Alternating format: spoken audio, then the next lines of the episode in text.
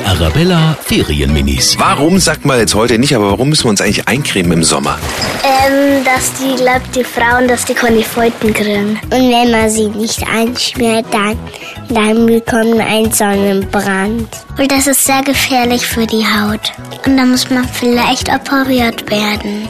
Da, damit man sich nicht verbrennt. Wichtig ist auch, aber auch, dass man im Schatten bleibt. Die Arabella Ferienminis. Jeden Morgen in der Wetterhuber Morgenshow um kurz vor halb sieben.